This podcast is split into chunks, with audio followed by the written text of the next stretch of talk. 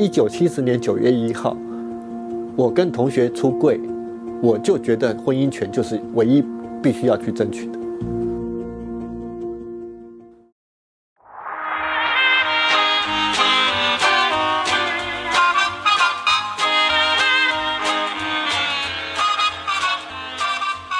麦嫂表演剧。今天跟卢卡我们要来讨论这一部哦，才刚上架没有多久的纪录片哦，现在都还在做特映场的哈、哦，这叫黎明到来的那一天。那因为我们今天非常特别的是，我们有邀请到了导演在线上跟我们一起开讲哈、哦，感谢这个包子囊电影院的邀请。那这个导演张宏杰呢，非常的年轻哦，现在才刚三十岁，但是呢，他就是当年看到这个同志团体在推动这个民法，到底是要用专法来推动婚姻，还是用民法的？呃，专章哦，来推动婚姻，然后做了一些非常多的抗争，所以导演呢就就此认识了祁家威大哥这一号人物哦，所以非常积极晋升的跟祁家威大哥提供说，哦，那我们是不是就拍一个纪录片啊，让大家更了解你这样子？所以这纪录片我跟卢卡都已经看完了哦，所以先让卢卡发表一下感想好了，就是就你印象中这几十年来观察这个同志运动，还有祁家威大哥个人的。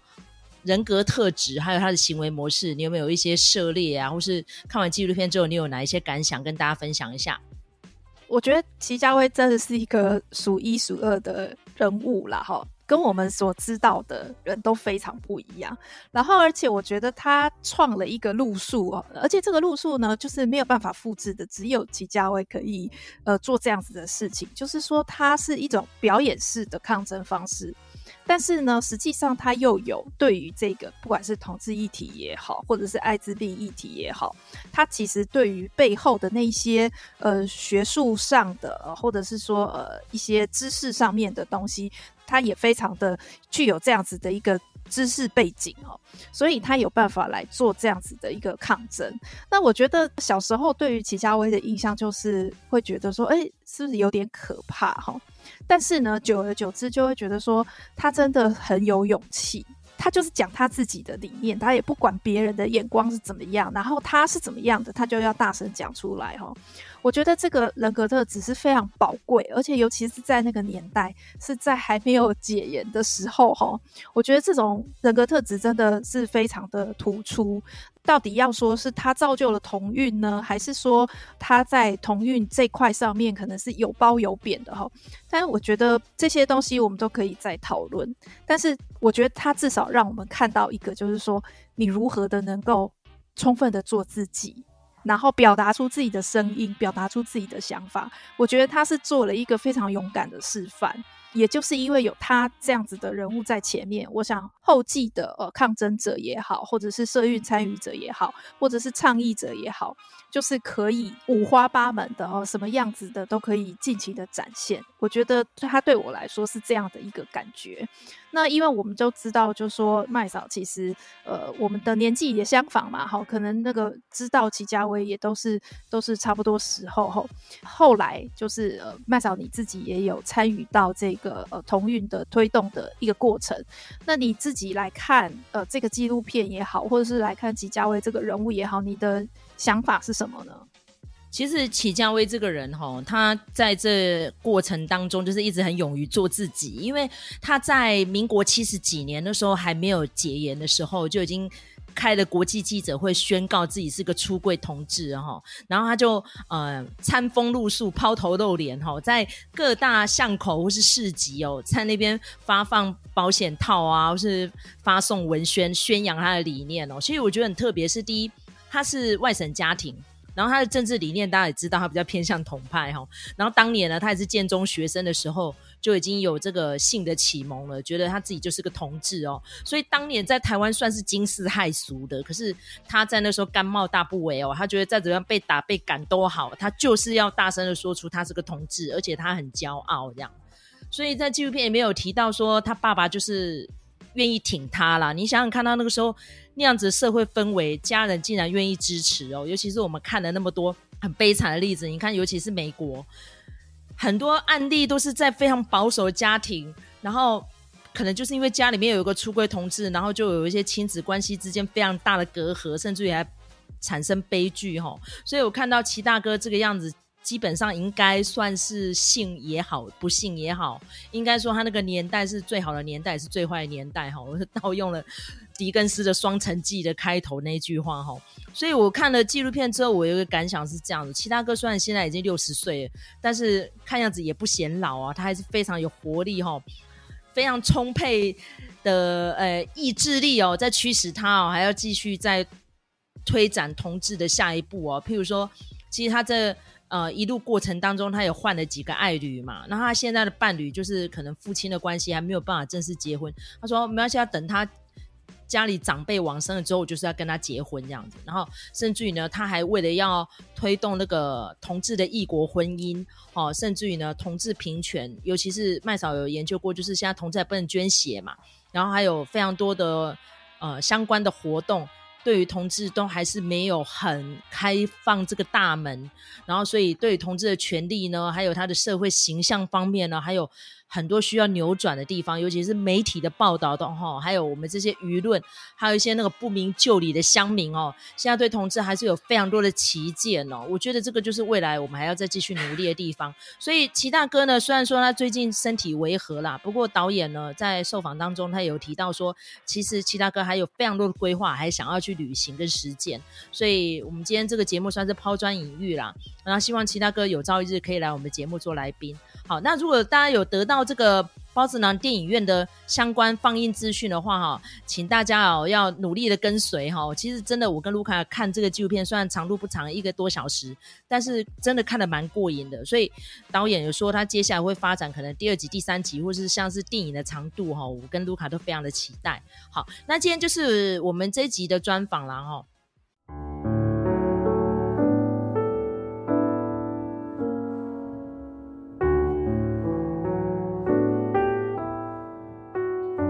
麦嫂给你剧，今天非常开心，邀请到一个非常认真，然后又很年轻有为的纪录片导演张宏杰导演上到我们的节目来，要跟大家宣传这支纪录片，叫《黎明到来的那一天》。那黎明到来的那一天呢，我们跟卢卡呢非常开心哈，可以呃先观赏啦哦。那尤其是这个纪录片的主角呢，我跟卢卡都认识哦，因为其实。当年这个事件刚发起的时候是一九八几年嘛，那个时候我跟卢卡都还是小朋友，可是已经有从一些新闻报道上面认识了这个齐家威大哥哈。那因为齐大哥那时候在推动这个同志平权，最后几年就是快要收尾的时候，刚好麦嫂个人是在立法院服务的，刚好在萧美琴委员办公室，所以我认识了蛮多关键的干部哈，尤其是两位律师，就是走宪法法庭的律师，然后刚好我们也是朋友这样子。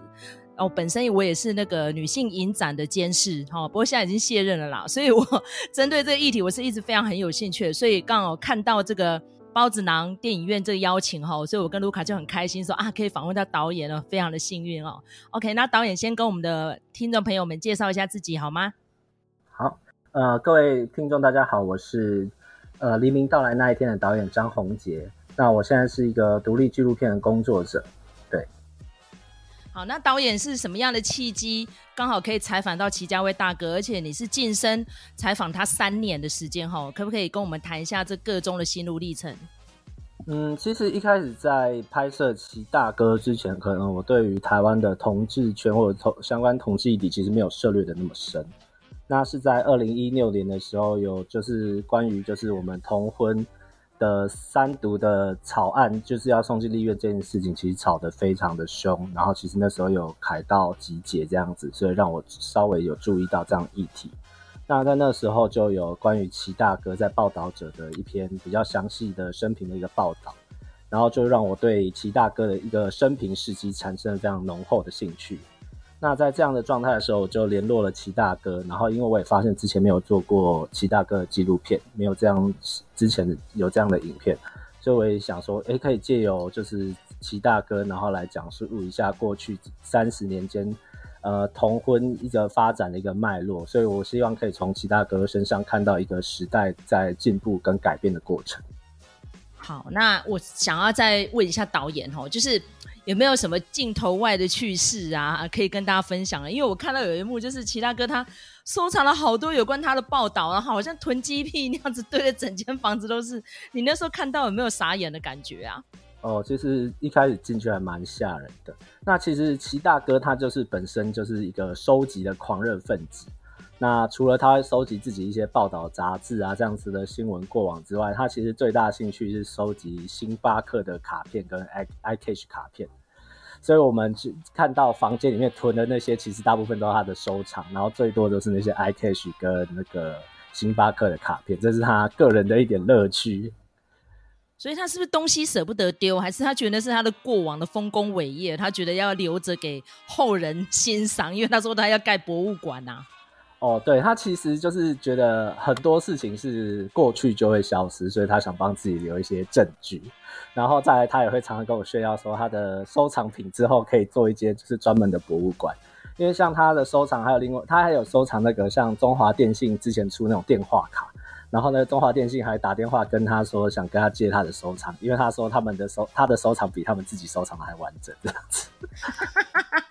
好，OK，我觉得真的蛮有趣的，因为其实其他哥我们都是在媒体看到他，我个人是在游行的时候见过他两次，看到他就是很真性情啊，比如说那个队伍一经过，他要爬高高，然后拿着那个旗这样挥，我想说其实他的个子也不高，然后体身体也蛮瘦弱的，这样不会被风吹下来吗？所以我觉得他是就是那种你知道吗？出生入死的那种人，对不对？所以你跟他相处过程当中有没有那种就是屌呗屌那种情况发生？就比如说他里面有讲到说他跟艾滋病之间一些呃，他告了两个代言者嘛，对不对？然后讲到那个议题，他非常的愤慨啊什么的。有没有一些语言是在纪录片片场里面你没有办法剪进来，然后你很想要跟听众朋友们分享的？呃，我先讲一下齐大哥，虽然他看起来很瘦弱，但他他本人有一百八十一公分，所以其实还蛮高的。对，只是对，只是因为他大概只有四十几公斤，所以我们会觉得一般看起来就是这样瘦的人会是比较瘦弱或矮小，但他身体非常的好，然后所以他的的机动性非常的好，所以我们才会在游行各处就会看到齐大哥到处穿梭的身影。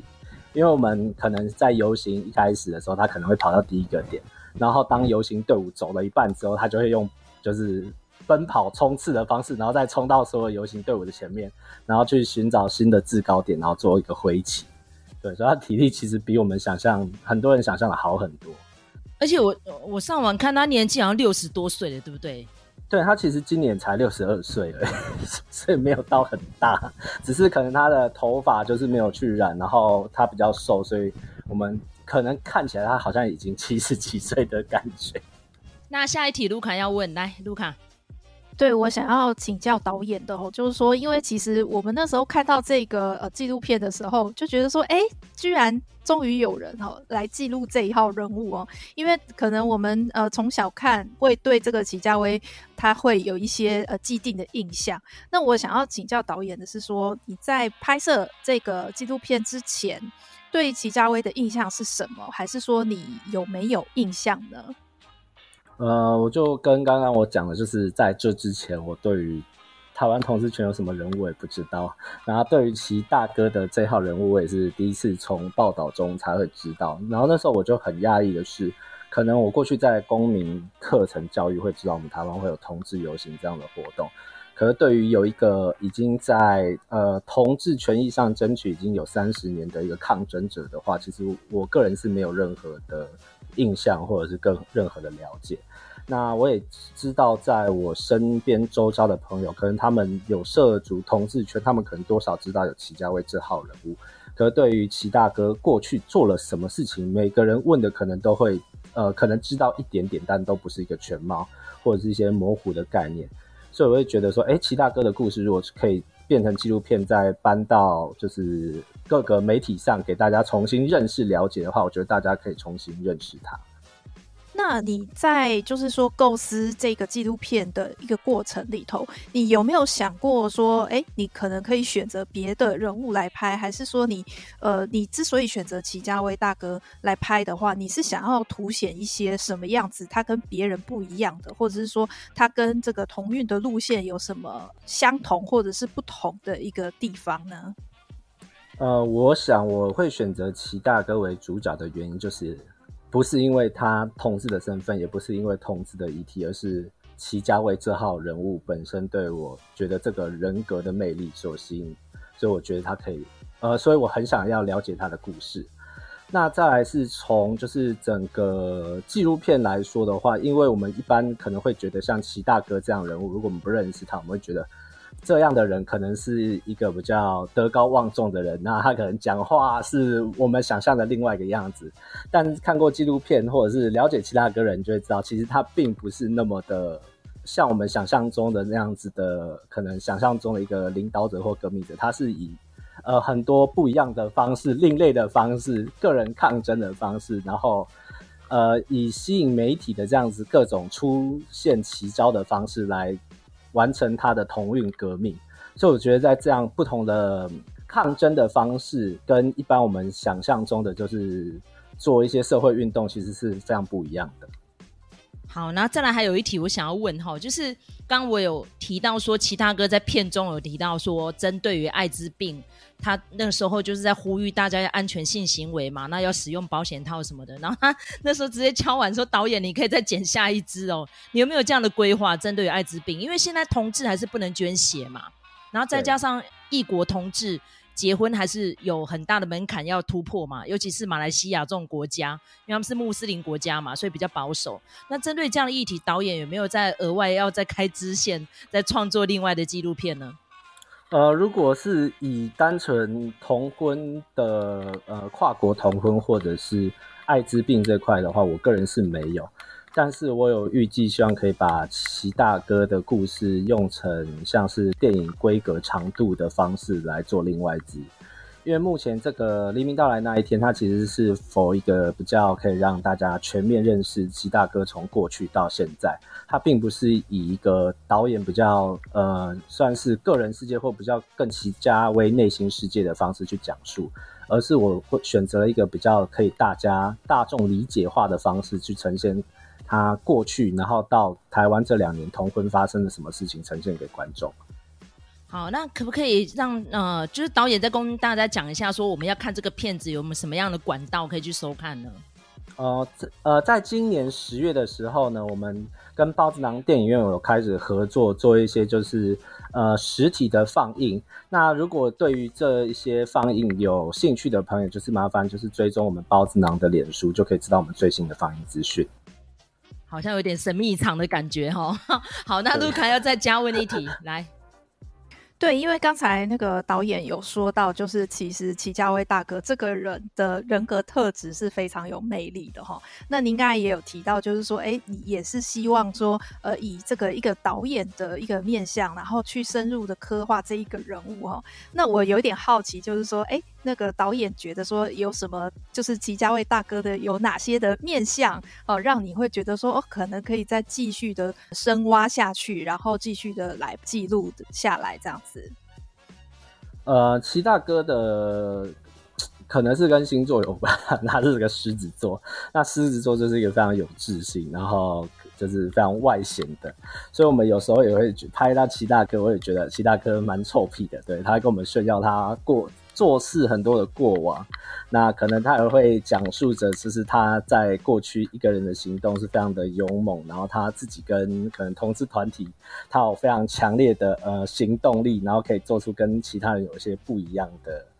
呃效果。但是我们也会可以从影片看到，就是他这些的行动可能导致于就是像艾滋病的事件，然后变成是诶他在同志社群或者是艾滋病社群就会有。很两极不一样的声音，所以在我一开始认识齐大哥的时候，也是发现说，哎、欸，其实对于齐大哥这个人物的评论，在呃整个同事圈里面是一个很两极的一个状态。对，感觉就是在纪录片上面的呈现，他比较暴走一点哈。他一直都很暴走。对，因为其实我私下跟他接触过两次，我发现他就是这样。第一个，他不按牌理出牌。第二点呢，基本上就是我问他的问题，他有时候答非所问，然后最后呢，他就是不照剧本走的，所以等于你要配合他，但他就是一个领导者嘛，对不对？狮子座就是这样啊。呃，对，就是其实我呃可能看过这二十年来比较就是查得到的一些资讯或访谈，那很多一些呃像一些书籍或者是一些杂志。那他可能他们对于齐家威的访谈，其实就会跟刚刚讲的一样，他因为不按牌理出牌，所以变成其实都是大家消化他的话之后，然后省略了他原本想讲的一些比较呃祁家威风格的内容，然后才有办法呈现。然后我也看过一篇报道，是说哦，齐家威里面有访谈齐家威，但他里面的呃，可能齐家威的说法他比较难以呈现在书本中，所以就不引用这样子的说法也有。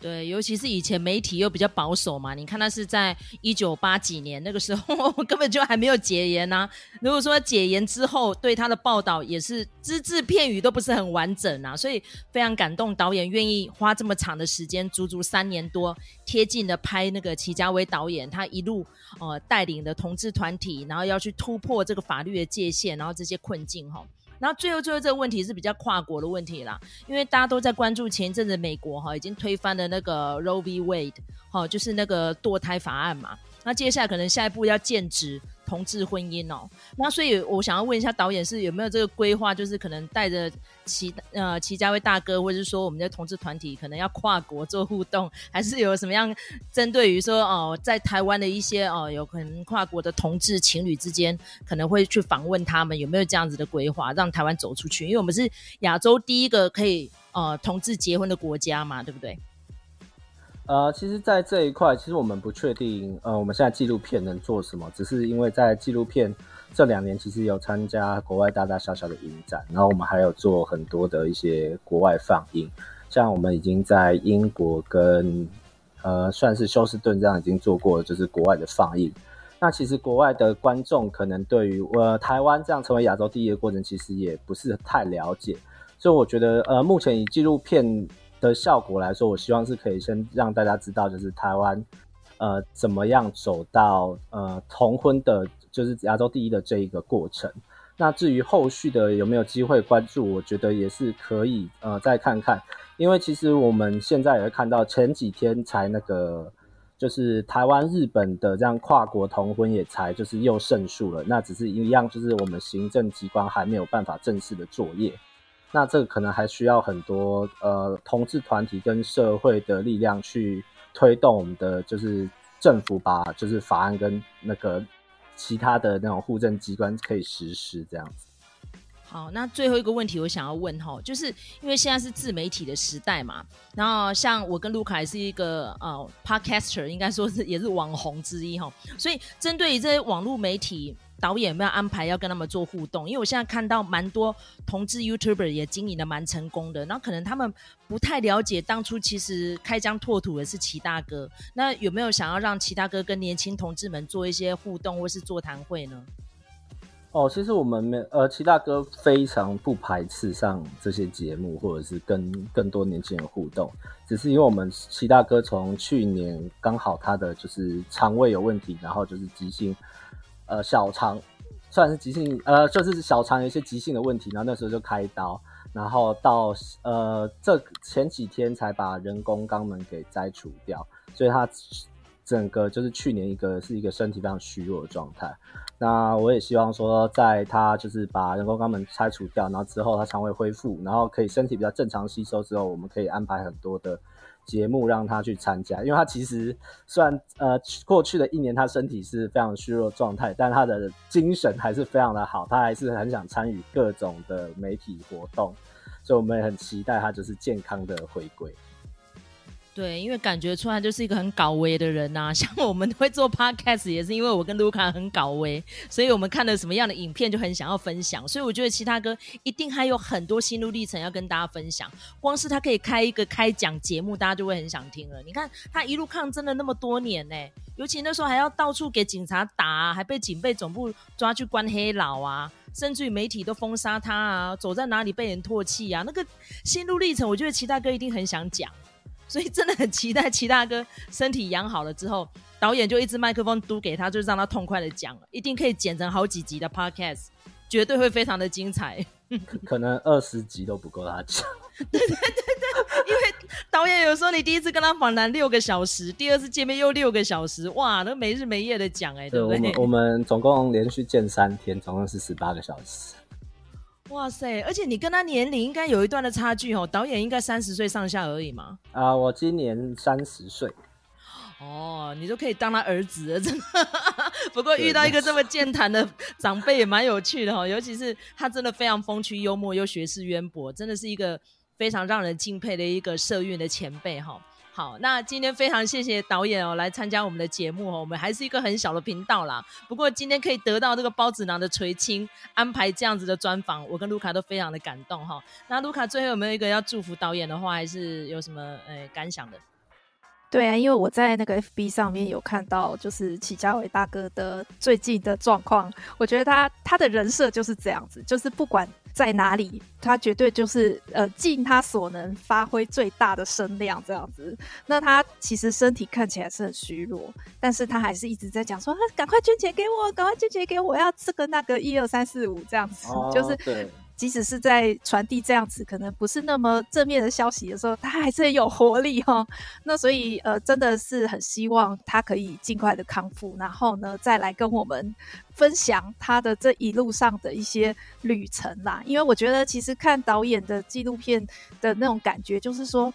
齐家威他的重点可能不是在于说他是第一个出柜的同志，或者是他是第一个哦把保险套穿在身上的人。我觉得他是一个。从头到尾都做自己的人，我觉得这才是他最厉害的地方，而且也是那个纪录片整个让我觉得最感动的地方。所以也是非常谢谢导演，谢谢你记录了徐家威大哥的这样子的一个历程，然后也让我们看到一个呃非常旺盛生命力的这样子的一个人物。尤其是去年我们都有看那个刻在心底的名字哦，里面有一小段就是祁家威大哥在那个中华商场的天桥上面示威哦。当年其实我在现场有目睹过，他就是被警察追，因为我的爸爸就是警察，所以有时候回来提到祁家威，就会说哦，那个奇形怪状的人今天又要赶他，因为我爸爸又是万华分局，所以他跟祁大哥算是熟这样子。不过我觉得真的蛮有意思的，看到祁大哥的过往哈。那尤其是他现在还这么神采奕奕的出现在导演的镜头前面，我真的觉得非常的感动哈，所以很期待齐大哥如果身体康复了，可以再来上我们的节目，到时候再麻烦导演安排了哈。没问题，他一定很有兴趣来上节目。哎呦，我我跟卢卡，我们都是很崇拜他的，我们小粉丝。哦，对了，我们那时候还有去那个刻在你心底的名字，就是现场去探班。哦，真的吗？因为演演那个就是齐家威有在天桥上的时候，然后那时候就是那个导那时候的导演还有邀请齐大哥去现场看，就是哎他们怎么装扮齐大哥的造型啊，然后请主角跟演员跟他一起合照。然后齐齐大哥是那时候有讲一个很有趣的点子，他说哎要不要我来演警察，就是以齐家威来逮捕齐家威这样子。哎、欸，这这个点子很不错呢，其实有蛮多，蛮精彩的，对，蛮多历史人物的 彩蛋，蛮多历史人物如果出现在影片里面，真的那个主角就扮演自己。你看，像前阵我们在提到 George Michael 那个 Outside 的 MV，他自己就扮警察逮捕他自己呀、啊，对不对？对啊，所以这个那时候想说，哎、欸，如果当时加进去的话，应该会很精彩。没问题，没问题。到时候如果齐大哥回归的话，你可以再提这一段，然后我们就放在续篇。真的。可以可以，有可能还可以变成一系列，因为 Netflix 上面就蛮多纪录片，会分好几集嘛，就完整的介绍齐大哥的一生，我觉得这很有意思啊，对不对？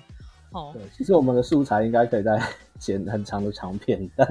是啊，你可以多呈现他那个比较无厘头啊，比较幽默啊，然后脑洞大开的那一面，应该会很有意思。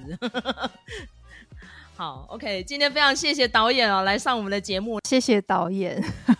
谢谢你们，谢谢你们，谢谢谢谢，我们希望下次再见喽，哈，拜拜，谢谢，好，没问题，好，好拜拜，okay, 谢谢，拜拜，拜拜。